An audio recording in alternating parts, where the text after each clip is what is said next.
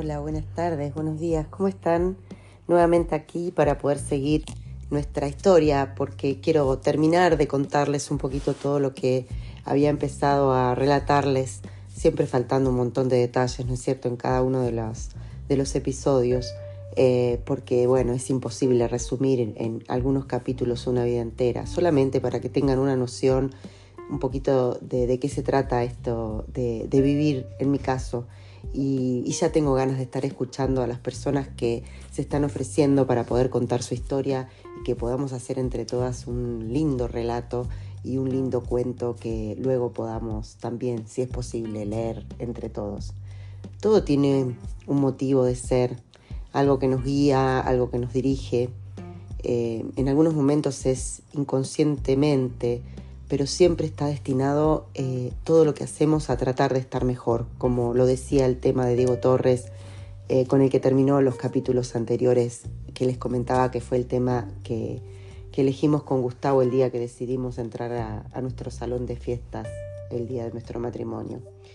Y, nada, fue casualidad, todo fue perfecto, supuestamente, pero cuesta eh, ver la perfectitud o la perfección de las cosas eh, en, el momento, uno siempre lo analiza y ahora veo que todo fue perfecto. Eh, analizado de esa perspectiva, igualmente siempre resistimos las dificultades y bueno, no hubo muchas dificultades en el tiempo que vivimos en Temuco, hubo muchas dificultades en el tiempo, los primeros años de matrimonio que estábamos en Buenos Aires, como en todas las, en todas las vidas, ¿no? Eh, las despedidas sobre todo marcaron un, momento muy doloroso en esa época.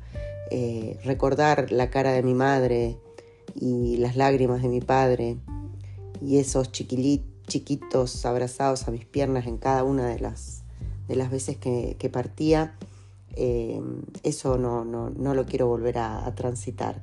Eh, todo lo no compartido que queda en el alma queda ahí guardado y queda atesorado todo lo perdido, lo dejado, los cumpleaños, días de la madre, día del padre, incluso momentos muy, muy fuertes como el fallecimiento de mis, de mis abuelos, de María y de Antonio, que no, que no pude estar ahí presente en la despedida, que genera un dolor muy grande, no poder despedir a un familiar que se va, eh, no poder estar físicamente el día que, que le dan el último adiós, es un dolor que no se olvida jamás y siempre eh, recomiendo que uno pueda, en, la medida de lo posible, estar ahí, eh, hacer lo imposible por estar cuando sucede eso, ¿no?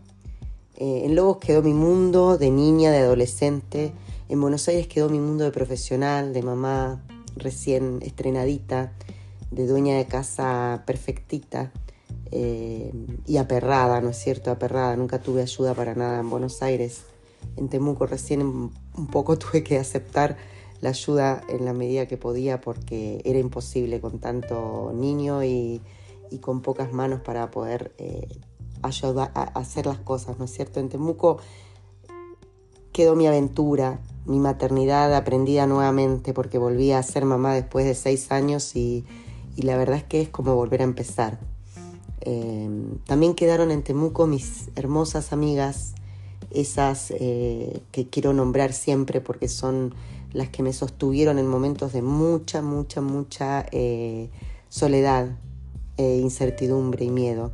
Ese grupo del santuario John Statiano que me ayudó, mis queridas almas de María que por ahí están todavía dando vueltas en los grupos y que siempre nos sostenemos a pesar de la distancia y de la cantidad de años que no nos vemos, nos vamos sosteniendo y vamos manteniendo nuestro contacto. Nuestro contacto tenía un grupo del gimnasio maravilloso eh, con el cual compartíamos esta pasión por, por, el gym y mi grupo del Greenhouse, del colegio de, las nenas, que también hicimos buenos, buenos encuentros y buenos partners.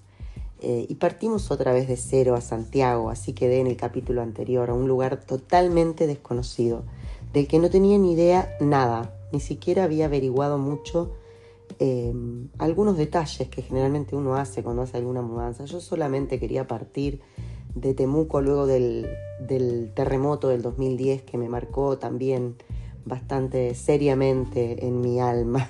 Fue un momento muy desconcertante porque no sabía a qué, eh, a qué me estaba enfrentando. Y bueno, Luego de ese terremoto, que es un capítulo aparte, todo lo que viví después de eso, psicólogo incluido y psiquiatra, por supuesto, incluido, em, llegamos a este Santiago, que hoy puedo decir querido, después de muchos años volví a encontrar el lugar en el mundo aquí y uno vuelve a aferrarse a esas eh, las cosas seguras, ¿no es cierto? Y eternas, siempre vuelve a tirar el ancla en algún lugar y el ancla siempre estaba estaba con mis padres, el ancla siempre estaba con mis hermanos, con mis dos hermanos varones y mi hermana, con mis cuñadas también, con mis sobrinas, con mis sobrinos, que son mi cable a tierra, con mis amigas del alma, ¿no? Esas que son las que están ahí desde chiquititas, Vale, Vero, las que ante un llamado siempre responden. Ellas, ellas no te abandonan. Incluso algunas que por ahí abandonaron el camino también tuvieron sus motivos y en este momento también están, están dentro del cuento porque fueron importantes en su momento, aunque por ahí después dejaron de serla, todo bien. Todo tiene su momento, todo tiene su instante y hay que saber distinguir. Tienen siempre palabras, esos anclas en mi vida, eh, de aliento, de distracción. Eh, muchas ocasiones eh, ellas también pasaban momentos de dificultad muy grandes, pero no dejaron nunca de tirarme ese lazo y esa compañía. Estaban intentando también tomar fuerza para, para salir adelante ellas y bueno, sin embargo, preocupadas siempre de esta amiga que había quedado del otro lado de la cordillera. Eso lo quiero agradecer, eso hay que mirarlo y hay que tenerlo presente porque eh, tirar una mano a una amiga a un familiar, a una persona que esté pasando un momento de soledad o de miedo, de angustia o de desesperanza, eh, es tan importante valorarlo, es tan importante reconocerlo, eh, es muy importante estar ahí presente y también es importante para el que recibe la ayuda agradecerlo y reconocerlo. Eh, no hay respuestas para todo, en realidad casi no tenemos respuesta para nada. Cuando uno viene pasando este vendaval de cambios y de incertidumbres, eh, con una ciudad nueva que dejamos ya amaestrada, la anterior, y teníamos que volver a, reconocer un nuevo espacio en una nueva vida, eh, ya con unos 10 años más, con casa nueva, con, con todo nuevo. Había que empezar con energía y la energía no la teníamos. En ese momento estábamos como vacíos, como desorientados. Entonces, bueno, volvimos a armarnos, no sin dificultad, pero nos volvimos a armar en esta nueva ciudad. Dejamos en Temuco una casa construida de tres años, hermosa, un sueño que había sido para nosotros. Dejamos un colegio al cual ya estábamos acostumbrados, dejamos rutinas, planes de vida, amigos, como dije. Eh, pero no me podía proyectar en esa ciudad. Algo había que me, que me bloqueaba, que me hacía sentir que no era mi mundo, que no era yo eso y, volví a buscar, eh, porque soy una buscadora empedernida de, adrenalina y de pasiones y quiero sentirme en algún momento eh, descansar en esa búsqueda, decir aquí estoy, eh, esto es, aquí está, aquí está el elixir de mi vida, pero bueno, todavía no sé si estoy llegando cerca o lejos de esto. Creo que a todos nos debe pasar. Hay otros que son más tranquilos. Yo veo un montón de amigas que están súper cómodas, y a pesar de las dificultades no las veo inquietas. Yo soy muy inquieta y estoy en continuo movimiento buscando ese momento perfecto para sentirme a gusto. Me gusta reflexionar sobre ese momento que estoy viviendo. Me gusta saber si ese momento es el que en este momento tengo ganas. Eh, bueno, un poco también de mi carácter geminiano, de estar mutando y cambiando y atreviéndome continuamente a cosas nuevas. Seguramente alguno por ahí que esté escuchando se siente identificado y otro dirá, uy, qué locura, por Dios, qué agotamiento. Bueno, hay de todo en este mundo, por suerte, por suerte hay de todo. Nos subimos a una camioneta con un perrito blanco divino incluido y partimos rumbo a, esta ciudad 700 kilómetros más al norte. Eh, y veníamos muy calladitos, veníamos muy calladitos en todo el camino, no sabíamos a dónde nos íbamos a enfrentar. Pasábamos de una casa de 300 metros a una casa de 140, eh, de un jardín enorme a un balcón minúsculo. Eh, el impulso, digo, que nos hizo llegar eh, donde llegamos.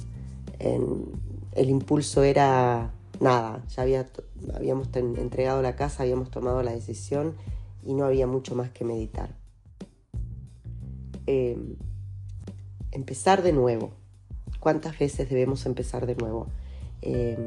Son elecciones de vida. Hay gente que le cuesta mucho volver a empezar y prefiere mantenerse inalterable por años y años en el mismo lugar para no arriesgarse a estas nuevas aventuras que a veces no salen bien. En este caso ahora me siento aquí feliz a contarles al que le interese que, fue buena la elección, pero para llegar a entender que fue buena pasaron millones de matices eh, y la verdad es que ahora estoy contenta de que haber tomado esa decisión en el momento justo. Eh, ¿Quién podía ahora decir estoy, me arrepentí, no? No, no volvería. Cinco almas eh, de nuevo a un mundo nuevo un piso 19 habíamos elegido en esta oportunidad en una ciudad, en un país de temblores continuos, ¿no? Súper buena, atinada mi decisión, no, era lo que se había encontrado en forma precipitada para poder emprender esta nueva vida.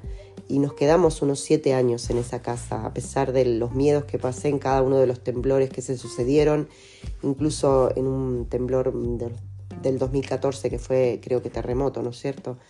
Eh, mucho, mucho susto, pero también muchas cosas buenas que sucedieron eh, y el esfuerzo no aminoró, el esfuerzo eh, se, incrementó porque sabía que teníamos que seguir adelante.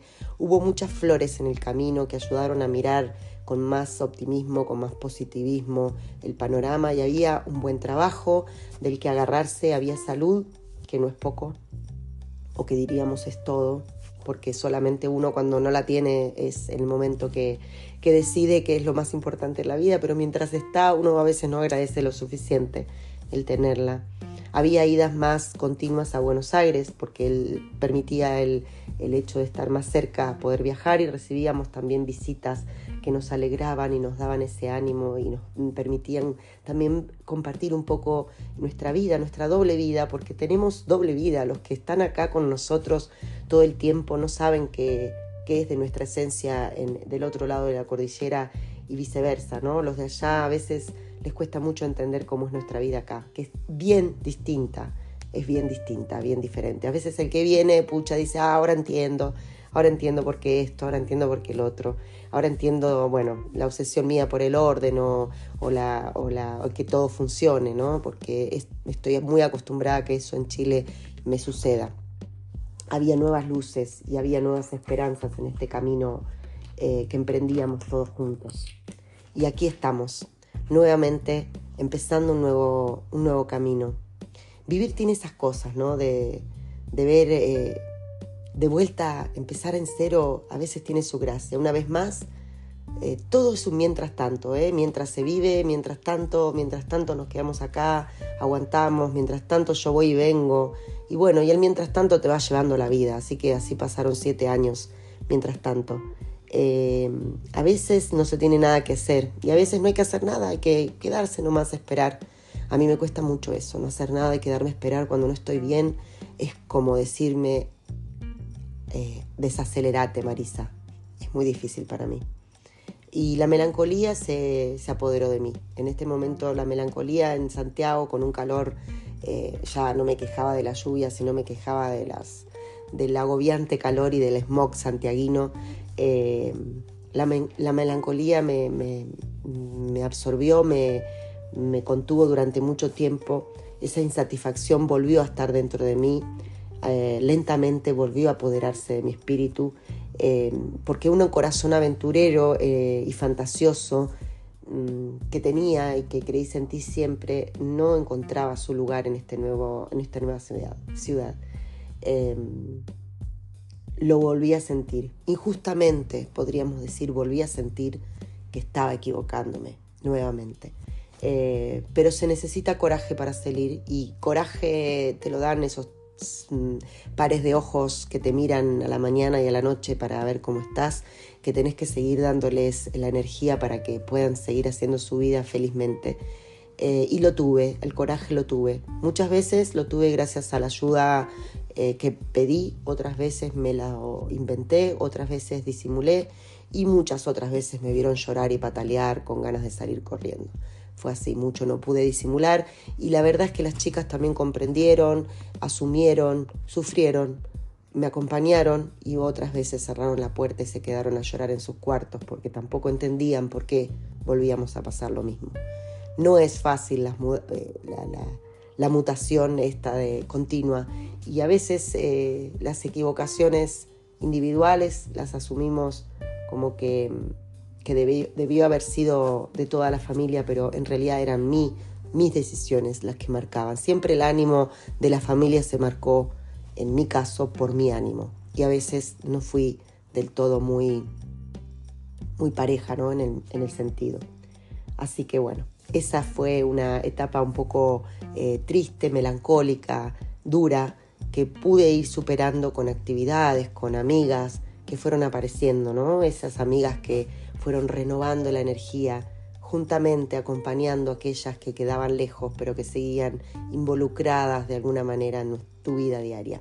Y en ese capítulo me quiero detener un poco, en el tema de las amigas.